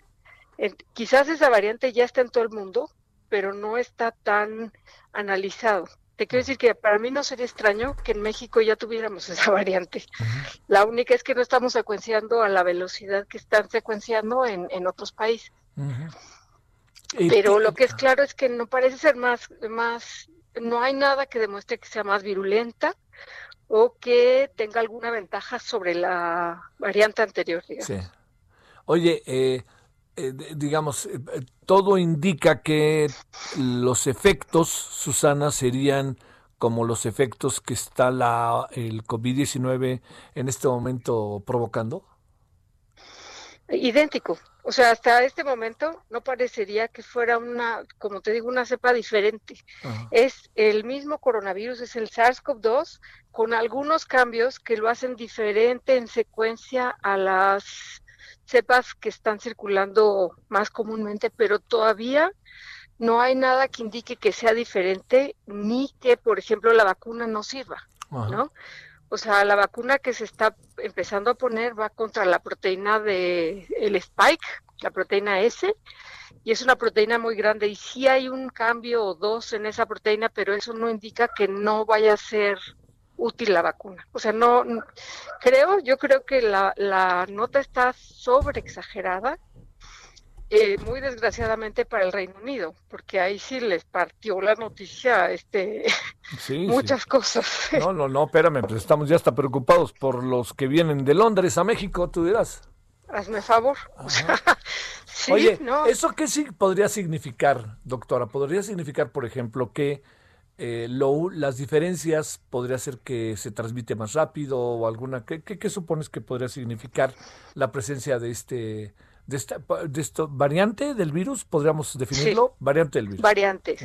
Sí, mira, la, la verdad es que variantes hay todo el tiempo. O sea, las cepas que empezaron a, en Wuhan, eh, las, eh, no las cepas, sino el virus, ha ido cambiando, ha habido variaciones a todo lo largo. Es la manera como podemos decir, este virus viene de Alemania o este virus viene de China, porque hay variaciones que como que son una firma. Entonces, en este caso, la alarma que causó es que empezó a aumentar mucho esta variante con respecto al, digamos, al anterior que tenían de manera que ahora piensan que el 70% de, de las variantes que tienen ahorita en Reino Unido pertenecen a esta. Entonces, como que está amplificándose más rápido. Pero científicamente no hay ningún dato ni médico de que esta sea más contagiosa o que dé una enfermedad más grave. Nada de eso hay probado. Simplemente es más abundante en este momento en Reino Unido. Lo que también vale la pena mencionar es que quizás esta cepa está en muchas partes del mundo en las que no estamos analizando tan detalladamente los virus. Oye, eh, pero, eh, pero a ver, pero diría que en sentido estricto lo, lo, lo, lo que hace es, además de asustarnos todavía más, este, es, este que eso es lo, más terrible, este, Susana, lo que hace es, eh, porque veo que el, que el principal, eh, que Europa está asustada, pero veo que quien más se preocupó fue el propio primer ministro de la Gran Bretaña, el señor Johnson. Sí, yo creo que aquí hay, hay, hay balances eh, muy delicados en cómo comunicarse, ¿no? Entiendo que el que dio la alarma fue el secretario de salud, digamos el equivalente al secretario de salud de acá, y quizás eh, pues fue poco cuidadoso y estoy segura que Boris Johnson ya sabe lo que quiere decir tener COVID y, reaccionó de una manera muy, eh, pues, muy fuerte. Sin embargo, en la misma OMS, en la Organización Mundial de la Salud, mencionan en este momento que no hay ningún dato que indique que esta variante sea más grave, digamos, que vaya a cambiar las cosas. Pero sí, lo que te digo es que sí la noticia les partió la vida a los ingleses, porque hay 40 países que cerraron los vuelos, no, no aceptan ingleses en ninguna parte. Sí, sí, sí. Oye, a ver, la otra parte del asunto es, eh, el tema en México está, a ver, uno que te voy a poner en apuros, yo lo sé. ¿Hubiera sido bueno desde hace dos semanas colocar el semáforo rojo, a pesar de que sea intrascendente? No, yo creo que lo que hubiera sido bueno sería eh, dar el ejemplo del cubrebocas hace mucho tiempo.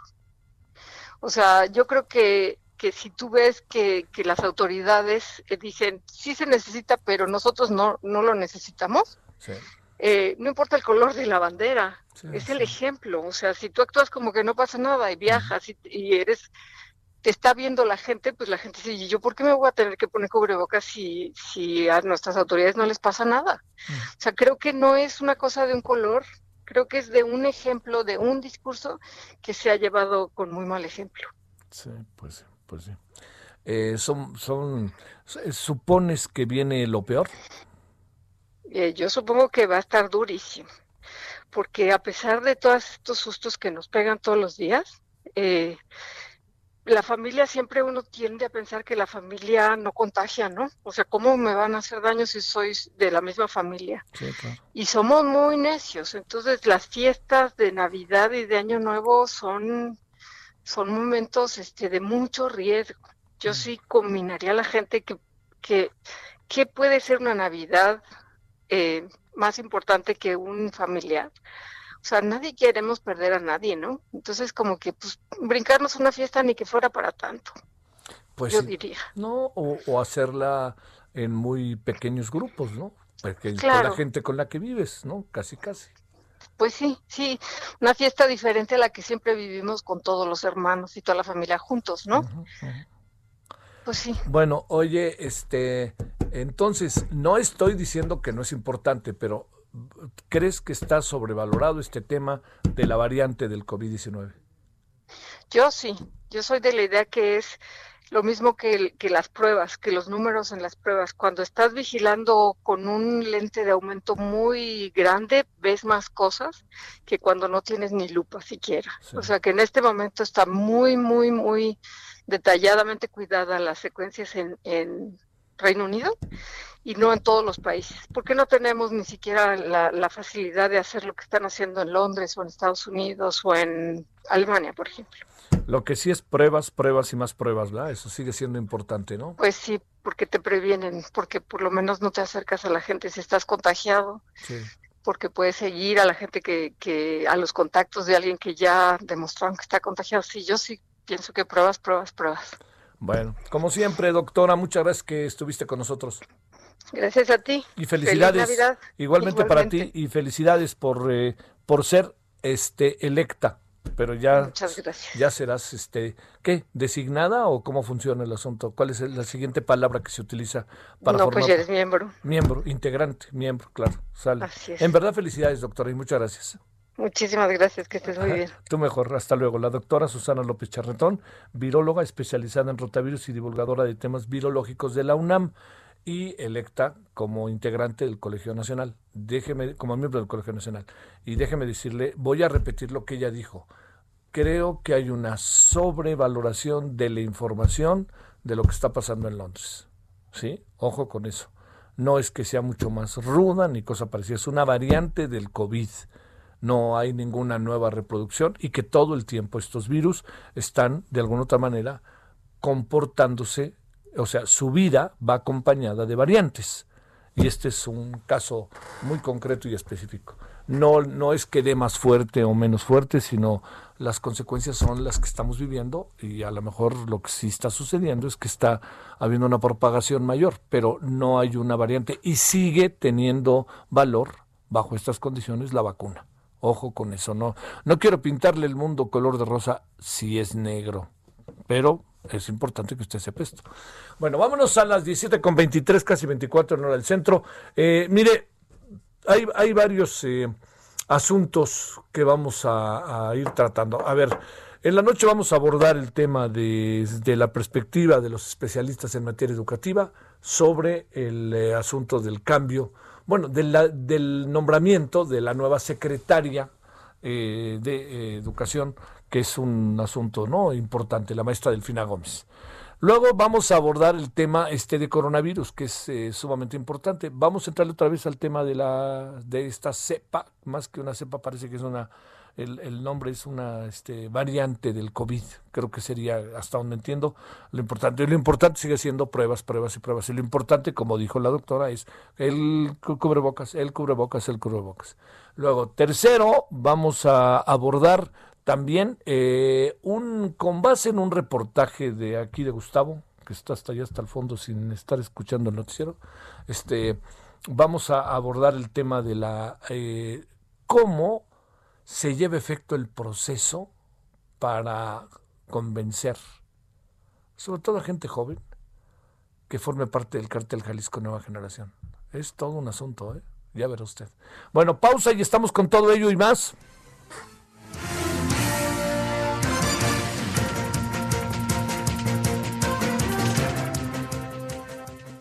El referente informativo regresa luego de una pausa. Estamos de regreso con el referente informativo. ¿Qué tal amigos? Muy buenas tardes. Estamos aquí en el referente informativo iniciando la semana. ¿Qué tal? Eh? Ya se va el año, pero que no se nos vaya la juventud, por favor. Es tan importante, ¿verdad, Pau? Preservar. Pausazo, adelante. Claro que sí, Moni, es súper importante, ¿no? No nada más vernos bien, sino sentirnos bien. Y llegó a México un tratamiento que la ha roto en todo el mundo, que es un famoso tratamiento suizo anti-vejez, ¿qué es esto? Que es una potente bomba de antioxidantes que va retrasando el proceso de envejecimiento. Y no solo nos vamos a ver más jóvenes y con más energía y sin marcas del tiempo, sino nos vamos a sentir como quinceañeras, mi Moni, porque todo el organismo va a mejorar y todos nuestros órganos y tejidos pues van a funcionar muchísimo mejor y nos vamos a sentir súper vitales y felices. Así que marquen en este momento al 800 2305 mil, 800 2305 mil para poder adquirir este maravilloso tratamiento suizo antivejez, porque hoy se va gratis, Moni, cuesta dos mil pesos, pero hoy se va totalmente gratis, solamente tienen que pagar los gastos de manejo y envío, y este tratamiento tan ganador les va a durar hasta un año, entonces uh, tienen que marcar al 800 2305 mil si usted quiere verse y sentirse espectacular, porque usted le va a decir bye bye a las arrugas, a las manchas, a la flacidez, va a limpiar su sangre y va a lucir 10 años más jóvenes. Esto es un sueño hecho realidad, mi Moni, y lo puede cumplir marcando al 800 2305 mil 800 2305 mil o visitar la página granting.mx y pues obviamente no hay que dejar pasar esta increíble oportunidad de rejuvenecer de adentro hacia afuera y ser forever young, mi Moni. ¿Cómo ves? Me encanta cómo lo dices y tienes toda la razón. Hay que aprovechar, hay que marcar 800 2305 mil y adquirir este tratamiento que es totalmente gratis, solamente pagar gastos de envío, Pau. Así es, solamente paga gastos de envío y va a estar joven en estas fechas, porque es un buen regalo de Navidad, ¿no? Nos tenemos que consentir y hay que consentirnos de adentro y hacia afuera, mi Muy bien, gracias, Pau. Gracias a ti, Regresamos. Solórzano, el referente informativo.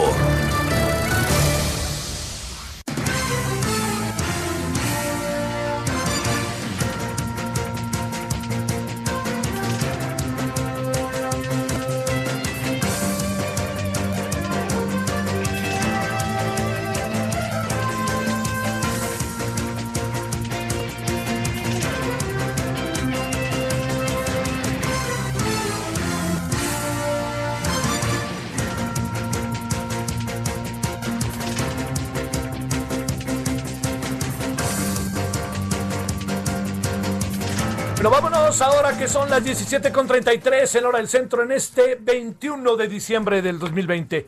A ver, traemos desde hace varios días, y usted si nos ha acompañado lo sabe, tanto en radio como en televisión, e incluso allí en los artículos de servidor en La Razón, el tema de el salario mínimo y el aumento del 15% al salario mínimo. Ha habido todo tipo de circunstancias eh, y ha habido muchas críticas a esta decisión.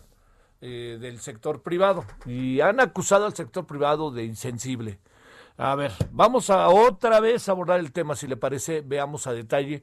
Ahora sí que de qué se trata todo esto. Armando Liñero, presidente del Centro para el Empleo Formal, el CEF. ¿Cómo estás, Armando? Gracias que estás con nosotros. Buenas tardes. ¿Qué tal? Buenas tardes, Javier. ¿Cómo estás? Mucho gusto saludarte. Son insensibles en el sector privado, son ocho pesos. ¿Qué, qué, ¿Cómo poder medir esto y cómo tan marcadamente eh, la empresa privada en su conjunto, los empresarios votaron en contra así de fácil de que fuera mejor al 10 que al 15. A ver, exactamente cómo los ciudadanos podemos entender eh, la oposición del sector privado al 15% que parece nada. Sí, sí en, cantidad eh, absolutas, que puede ser 8 pesos o, o la cantidad que sea, puede parecer poco. En cantidades relativas suena fuerte, ¿no? Entonces, eso nos confunde un poco. Pero bien, mira, eh, hay que recordar que en el pasado el salario mínimo crecía menos que la inflación, al 60%, porque era como un control eh, para, para no crecer la inflación. Y entonces, porque eh, los precios de los productos y los servicios del gobierno estaban ligados al salario mínimo y también los precios de muchos productos. Lo que pasó en el el sexenio anterior en el Senado, se propuso cambiar esta fórmula de que sea el salario mínimo el indicador para incrementar muchos precios. Y se creó la famosa UMA, la unidad de medida de actualización. Sí. Y entonces, con esta fórmula se puede incrementar el salario mínimo más allá de la inflación sin que sea necesariamente inflacionario. Cuando se da un incremento al salario mínimo, se, incrementa eso, el salario mínimo, no los demás salarios. O sea, no todas las personas que tienen un ingreso, su, eh, su ingreso se verá eh, impactado en un 15%. Solamente los salarios mínimos. Claro, sí, muy Entonces, en esto se dimensiona, así como lo decía hace rato con la doctora, se ha dimensionado mucho, que es muchísimo. Sí es mucho en porcentaje, pero no, no impacta a todos los salarios. Bien. Ese es por una parte. Ahora, me parece que eh, este, este incremento eh, de la condición de salarios mínimos, el problema es que no fue una propuesta del presidente para que se negociara, fue un, ah, este, una orden, el salario se incrementa. Y entonces en la discusión me parece que tiene que haber una discusión, porque finalmente quien los va a otorgar, de dónde va a salir ese dinero, pues es de los, de los mismos empresarios. Ahora, eh, hay que analizar que las empresas grandes es posible que sí lo puedan dar, sí puedan eh, tener este incremento. Pero la mayoría de las empresas, hay que recordar que las pymes son las que más empleados tienen y que están en condición de salarios mínimos.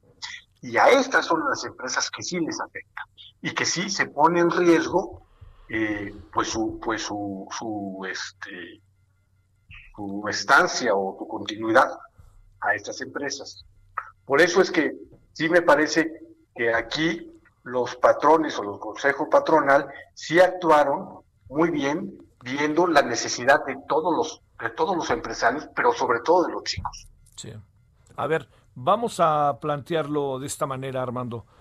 ¿Qué le puede pasar? O sea, los empresarios grandes le harán como le puedan, pero presumes que podría, eh, eh, digamos, las pequeñas y medianas empresas si andan sobreviviendo todavía, podrían, podría ser un golpe fuerte, ocho pesos, te pregunto sin conocer ¿no? las estructuras internas de las, de, las, mm, de las pequeñas y de las medianas? Sí, sí puede ser un golpe muy fuerte, aunque parezca una cantidad de 8 pesos diarios. No son 8 pesos diarios, son 8 pesos más eh, el 40% de su carga social. ¿no? Este, o sea, si viene siendo como 11 pesos acumulados por 30 por el número de trabajadores. Y entonces, en ese sentido, sí le pega a la utilidad o a la supervivencia de los pequeños negocios. A ver, ¿qué estás este imaginando? Si lo pusiéramos como ejemplo en una empresa, Armando, Eh, ¿Cómo lo podríamos explicar? Mira, vamos a suponer que una pequeña restaurante pues, tiene eh, cinco empleados, ¿no? Y que estos ganan el salario mínimo y, y les tienes que incrementar de un solo golpe el 15%, pero no solamente es el 15%, no son 8 pesos. Si a estos 8 pesos le incrementamos la carga social, que es aproximadamente de 35 centavos, pues este, más o menos van a ser como 11 pesos lo que le va a costar este incremento, porque si le incrementas la parte proporcional del aguinaldo, de la prima de vacaciones y de las cargas sociales, y se convierte en 11 pesos este, por, tuviera cinco empleados, son 55 pesos al, al, al día. Sí. ¿No? Por 30 son 1.650. Para empresas pequeñas sí impacta, sí es un impacto fuerte. Sí, sí lo creo. Este, Y, y, para las grandes, por eso te digo, para las partes grandes no me preocupan, pero son las pequeñas empresas. Este, tampoco hay que, tampoco hay que alarmarse y decir, oiga, van a tronar todas las empresas. No, porque mira, entre las personas que ganan entre uno y dos salarios mínimos en el seguro social son nueve millones. Pero de estas, de estas empresas, eh, de estas nueve millones, los que realmente les afecta este incremento, les impacta este incremento, son alrededor de más o menos un millón y medio de trabajadores, que son los que están en el salario mínimo exactamente, los que sí impactan, porque los que están arriba o que ganan eh, 140 pesos o 135 pesos, eso no les va a impactar este, este incremento tan, eh, tan fuerte, porque tendrán el, el, el crecimiento de la inflación o del crecimiento que se ha venido dando en los últimos años, que en promedio es 6%. Por eso no hay que dimensionar que es tan trágico, pero, pero sí impacta sobre todo a las pequeñas empresas.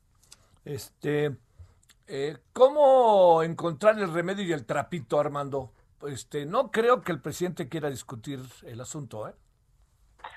No lo va a discutir, no, bueno, tan hecho no, se discutió, tan hecho pasó la propuesta como la mandó. Este, me parece que las empresas tendrán que hacer un esfuerzo, las más chicas eh, terminarán eh, yéndose a la informalidad.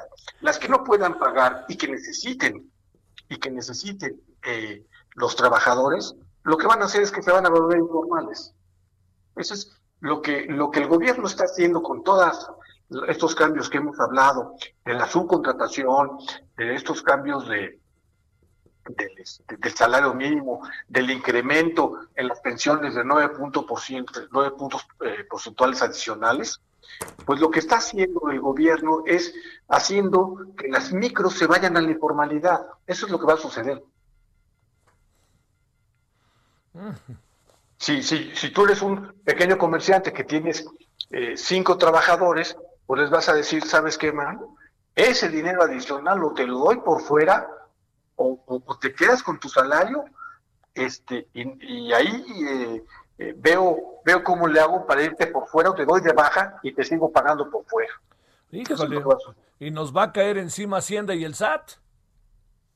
Pues este, pues sí, sí, lo que pasa es que no creas que, a los chicos a veces los tienen tan, tan, tan fiscalizados, los tienen más controlados a los grandotes.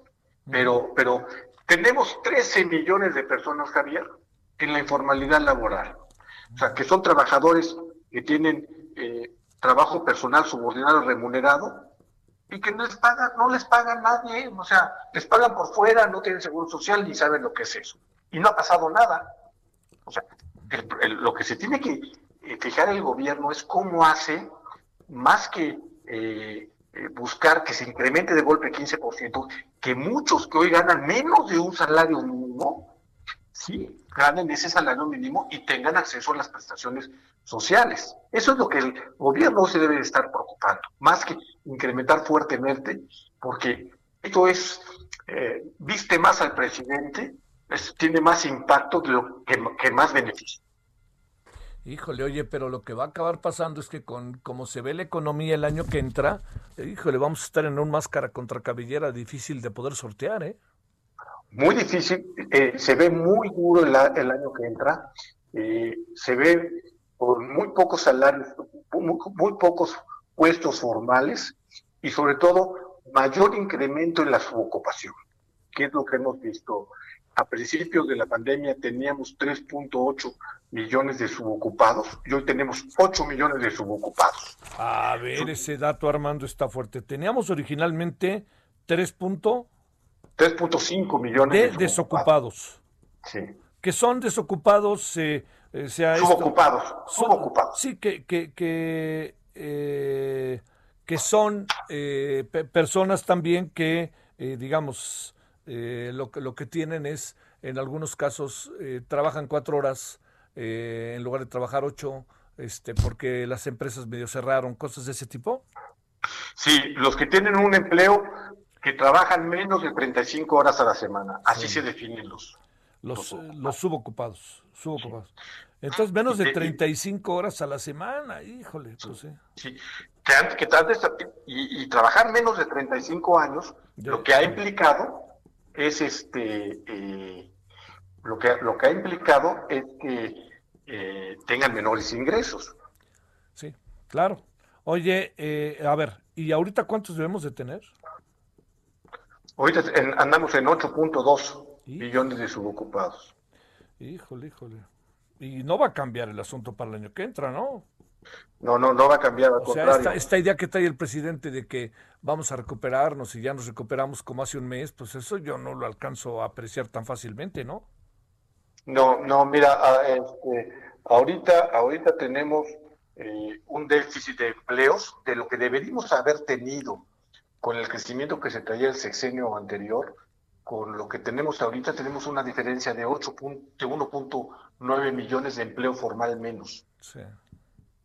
más los subocupados, este, los ocupados que teníamos en noviembre del 18, teníamos 54.2 eh, ocupados, hoy tenemos 53. Y luego, los, la formalidad, eh, la informalidad laboral pues, este, pues seguimos creciendo. Eh, estamos en un 56% de informalidad laboral, cosa que ya la habíamos eh, bajado cerca del 51%. Ay, ay, ay, bueno, este Armando, ¿qué supones que va a pasar? Nada. Se queda el 15. En lo de salario mínimo no va a pasar absolutamente nada, porque el impacto no va a ser tan fuerte.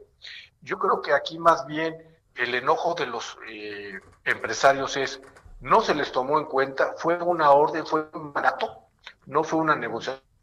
Y ellos dijeron, oye, pues los que pagamos somos nosotros, y pues no vamos a estar de acuerdo. Sí, porque... Y, y, votaron a favor empresarios y sindicatos, que no son los que ponen la lana. No, pues claro. Oye, este, eh, porque también hay otra variable ahí que es este, muy fuerte, que es el hecho de que, eh, digamos, el, el, gobierno no ha ayudado en la medida de sus posibilidades, que quede claro, a las pequeñas y medianas empresas, ¿no? Por supuesto que no. Hoy anunciaba el presidente que se van a dar eh, microcréditos a las microempresas. Esto, Javier, no sirve para nada. Hoy las empresas lo que menos deben querer es créditos, porque eh, tener un crédito ahorita es posponer el problema hacia el futuro. Lo que necesitan es ayudas y apoyos para pagar menos de lo que hoy pagan no para que se los preste, sino para pagar menos. En la luz, en el predial, en este, y en las cuotas obrero patronales, muchos países lo que, lo que han hecho es temporalmente han bajado o han dado subsidios temporales, no préstamos. Los préstamos no es la ayuda que uno quiere. Imagínate, tú debes eh, miles de pesos y ahora te dicen, bueno, te prestamos más. Pues ya no quiero que me prestes más. Ya no quiero deuda, ¿no? Exacto. Bueno, Armando, sigamos conversando a ver los primeros días de enero, a ver qué, qué acaba pasando, ¿sale? Sale, estoy a tus órdenes. Un Gracias. feliz año, una feliz Navidad y un feliz año para ti y para tu auditorio. Para ti y para los que te rodean. Muchas gracias, Armando. Gracias, que estés muy bien. Fue Armando Leñero, presidente del Centro para el Empleo Formal. ¿Ya escuchó usted exactamente en qué andamos, eh? Con esto del aumento al mínimo. Ah, bueno, además, a ver, usted piénselo. Vamos a darte un crédito. O sea, a lo que debo voy a deber más. Si lo ya no puedo, ¿cómo le hago? Algún día, algún día tendré que pagar. ¿Y cómo lo hace para pagar? Me van a demandar, me van a meter a la cárcel, me van a quitar del, ¿cómo se llama? El, el este, esto del buro de crédito, todas estas cosas, ¿no? Bueno, vamos a otras cosas para ir cerrando la emisión de este lunes. Nayeli Cortés, vámonos contigo. ¿Dónde andas? ¿Cómo estás, Javier? Pues en Morena, donde su presidente Mario Delgado dio a conocer dos postulaciones de virtuales candidatos a gobiernos de los estados. Se trata de Miguel Ángel Navarro, senador con licencia, quien será candidato al gobierno de Nayarit. Miguel Ángel Navarro ya había buscado esa gubernatura y pues bueno, irá nuevamente a competir por, por Nayarit, esta vez después de haber ganado una encuesta interna del partido Morena que, según Mario Delgado, lo colocó con amplia ventaja. Mario Delgado ponderó mucho la cercanía de Miguel Ángel Navarro con el proyecto del presidente Andrés Manuel López Obrador y pues bueno, este se comprometió a llevar esos postulados de la cuarta transformación al gobierno del estado que según Mario Delgado pues tiene antecedentes, así lo dijo, de corrupción, de saqueo y hasta de narcoestado. Y pues bueno, ahí las cosas iban más o menos tranquilas, pero llegó el nombramiento, la postulación de Indira Vizcaíno, ex superdelegado en Colima, eh, delegada de programas sociales, como la precandidata, eventualmente candidata de Morena al gobierno de Coahuila.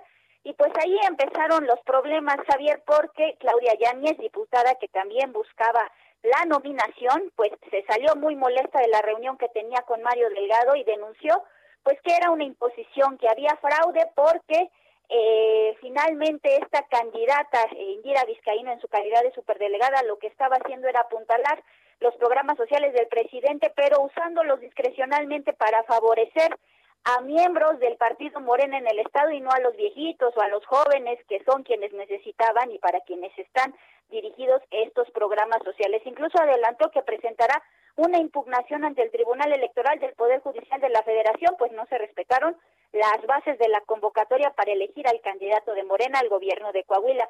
Cuando salió Mario Delgado a hacer formalmente el nombramiento de Indira Vizcaíno, pues recordó que los aspirantes habían firmado un pacto que les comprometía a respetar los resultados de la encuesta y pues recordó que los estatutos de Morena prohíben denostarse a los militantes en público. No aclaró si eso implicaría que se iniciara un procedimiento con la diputada Claudia Yáñez, pues que salió muy molesta por la nominación de Indira Vizcaíno. El reporte, Javier.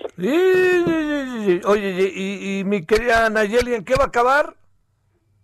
Pues mira, se, como hemos visto el tribunal, el tribunal, como sabe, suele fallar a favor de Morena. Entonces, si se presentan impugnaciones, eh, pues algo que estén muy bien sustentadas, lo más seguro es que se confirme eh, las decisiones del partido. Ahora, hay un punto importante. Se han elegido candidatos, en teoría, eso nos han dicho, a través de encuestas internas pero hasta ahora en ninguna conferencia, pese a que lo hemos preguntado, pues Mario Delgado ha detallado la metodología de estas encuestas, es decir, no sabemos quiénes las levantan, a cuántas personas se entrevistan, en qué periodo, eh, cuál es el margen de error, solo se nos dice que hay una Comisión Nacional de Encuestas que se encarga de levantarlas, de supervisarlas, pero pues sus integrantes ni siquiera son actuarios o tienen alguna especialidad pues que permita concluir que son expertos en el tema de las encuestas, Javier. A ver, mi querida Nayeli, te hago una pregunta técnica. ¿Has visto tú, tus, tus ojitos han visto los resultados de una encuesta de Morena sobre gobernador? Eh, no, de hecho, vi unos que filtró Félix Salgado Macedonio, pero ni si, porque obviamente él no era el beneficiado eh, del anuncio que iba a ser Morena, ¿no? pero que Morena oficialmente difunda una encuesta eh, cabal, incluso ni siquiera nos dicen eh, los resultados de la encuesta, o sea, no nos dicen este obtuvo 30%, este obtuvo 45%, solo nos dicen que este ganó y que fue por amplia ventaja o que fue una encuesta cerrada. Más allá de eso, nunca nos dicen nada, Javier. Ni los dirán, ni lo dirán, como luego dicen que diría Teofilito, ¿no? Gracias, muchas gracias Nayeli. Buenas tardes. En un minuto, Francisco Nieto, cuéntanos para ir cerrando. Javier, ¿qué tal? Buenas tardes. El gobierno federal desclasificó la nota diplomática enviada a Estados Unidos luego de la detención del el ex titular de la Secretaría de la Defensa Nacional, general Salvador Cienfuegos. El documento fue dado a conocer a través de sus redes sociales por el director general para América del Norte de la Secretaría de Relaciones Exteriores, Roberto Velasco, y ahí se manifiesta el descontento de que no se informó a México sobre la investigación y luego la detención del el general Salvador Cienfuegos. Javier. Sale, muchas gracias y buenas tardes. Mira, fue rapidísimo el Francisco, ahora sí que se nos apuró. Oiga, bueno, ya nos vamos. Este es un asunto importante el que nos puso, ¿eh? Este, en la mesa se desclasificó. Hay tantas cosas que uno quisiera que se desclasificaran. La verdad que yo de repente no entiendo bien cuál es el motivo por qué se clasifica. Da la impresión de que, híjole, tenemos asuntos del pasado que uno dice, bueno, ¿y por qué están clasificados hasta... A ver, el asesinato de Colosio, ¿por qué está tan desclasificado hasta el 2025 o algo así? No? Por Dios, digo, ¿qué? ¿Qué, quieren esconder o qué? Bueno, oiga, ya nos vamos. A ver, en la noche, ya le había dicho yo, un reportaje de análisis político sobre cómo busca el cártel Jalisco Nueva Generación integrar a jóvenes al cártel. Vale la pena, ¿eh? Luego, segundo, tenemos pues todo el tema este de la nueva secretaria de Educación Pública, vamos a tener nuevas miradas. Y tercero, entre otras muchas cosas, todo lo del COVID, por supuesto, ¿no? Todo lo que está pasando, la famosa cepa, exactamente de qué se trata. Bueno, pásela bien, oiga, ahí le esperamos a las 21 horas en la hora del Centro Heraldo Televisión. Adiós.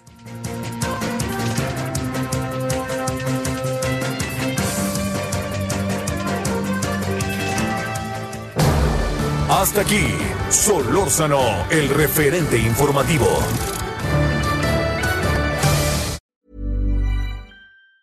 Hey, it's Danny Pellegrino from Everything Iconic.